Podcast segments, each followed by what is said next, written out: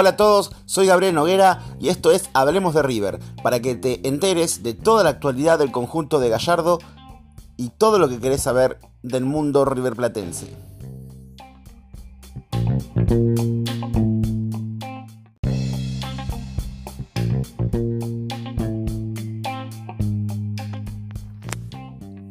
En este episodio vamos a hablar de lo que se le viene al conjunto de Gallardo, que es nada más y nada menos defender la punta de la Superliga en Santa Fe este domingo 21 a 45 minutos.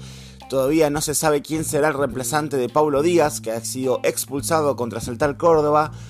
Todo indica que puede ser Pinola para mantener la línea de 5 o no se sabe si Gallardo optará por un mediocampista más y volver así a la línea de 4 en el fondo. River lidera el torneo con 36 puntos, seguido de Boca con 33.